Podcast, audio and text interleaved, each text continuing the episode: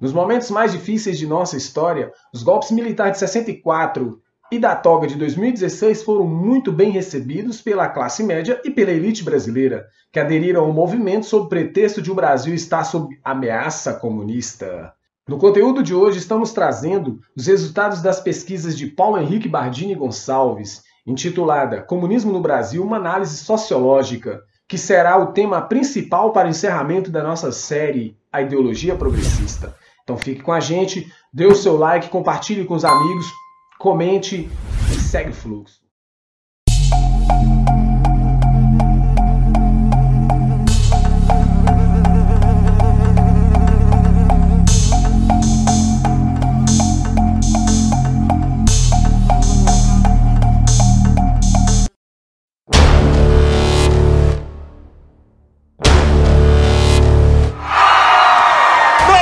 De cabra da peste! E vamos acabar com o cocô do Brasil, que é, que é comunista e corrupto! Vamos acabar com o cocô no Brasil, corruptos e comunistas! Nos deparamos vez ou outra com um discurso de ódio que provoca reflexões equivocadas sobre a tentativa de implementação do comunismo no Brasil. Geralmente, quem se coloca em oposição à classe dominante, ao governo, é taxado de comunista. Quem nunca ouviu um integrante do governo se dirigir de forma ofensiva a um opositor utilizando deste adjetivo? Quem é contra o sistema geralmente é taxado dessa forma. Ofensas aos que diferem de opinião são derramadas, muitas das vezes sem saber o significado dos termos utilizados. Os partidos de oposição geralmente são confundidos com comunistas. Mas o que é comunismo? A resposta para essa pergunta está neste vídeo, que é o primeiro vídeo da série Ideologia Progressista. E a partir de agora passaremos a analisar se a iniciativa de um comunismo no Brasil existiu e se foi posta em prática.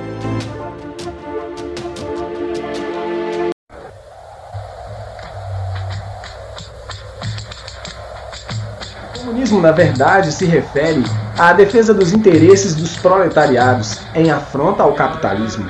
Karl Marx publicou em 1848, junto com Friedrich Engels, o Manifesto do Partido Comunista, que se tratou de um panfleto explicativo acerca do movimento e, ao mesmo tempo, em que critica o capitalismo. Esse documento acabou por se tornar o documento político mais importante da história.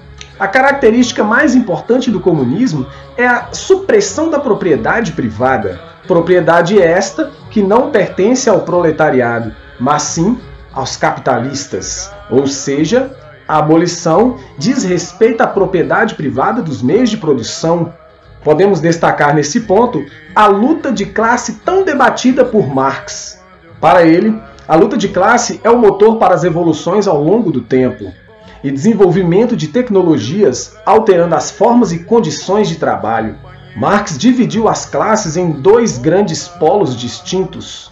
Resumindo, os integrantes das sociedades em burgueses, capitalistas e proletariados. Os capitalistas são proprietários dos meios de produção social e empregam trabalho assalariado, comprando esse último dos proletários. Estão também nesse grupo os indivíduos que possuem interesse em comum, e se identificam com os possuidores de capital, como os comerciantes, proprietários de terras e possuidores de riquezas. Proletariado é a classe dos trabalhadores assalariados, que não possuem meios de produção próprios. Estes são obrigados a vender sua força de trabalho, que assume o caráter de mercadoria para os capitalistas.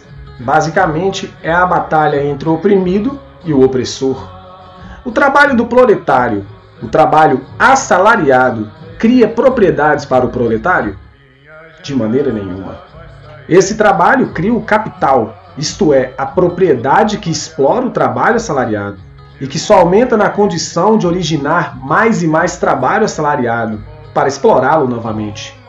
E o patrão se apropria do excedente produzidos pelos funcionários, isso é a mais-valia, cada vez mais explorada pelo capitalista. Retirar dos capitalistas a propriedade dos meios de produção e direcioná-los ao proletariado é o conceito por detrás do comunismo. O produto oriundo do trabalho realizados pelos trabalhadores em conjunto com os meios produtivos, seriam de todos. O produto então seria comum. Mas essa abolição da relação de propriedade já existente não é uma característica única e exclusiva do comunismo. Certamente, no decorrer da história, houveram alterações nestas condições pré-estabelecidas. Por exemplo, a Revolução Francesa, que aboliu a propriedade feudal em prol da propriedade burguesa.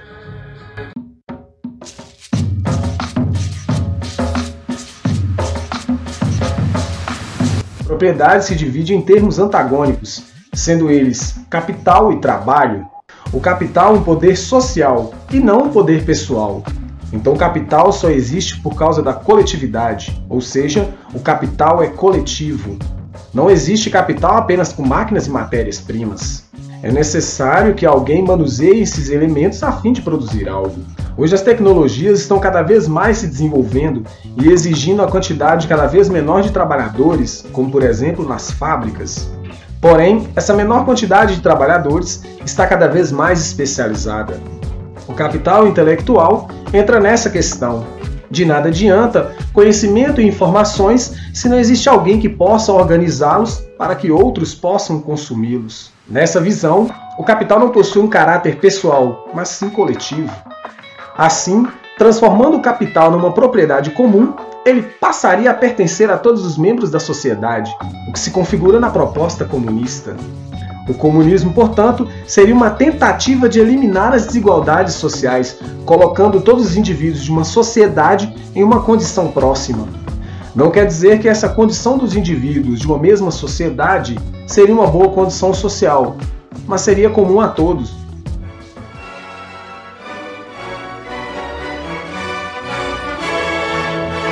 Também nos provoca uma reflexão acerca da falta de incentivo que essa condição comum pode gerar nas pessoas com relação ao trabalho.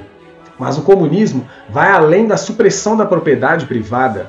Marx, em seu livro, descreveu os Dez Mandamentos do Comunismo. Segundo ele, obedecendo esses pontos, se atingiria uma sociedade ideal.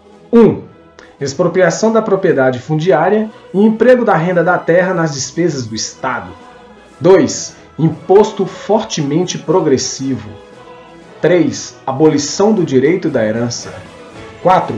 Confisco da propriedade de todos os emigrados e rebeldes.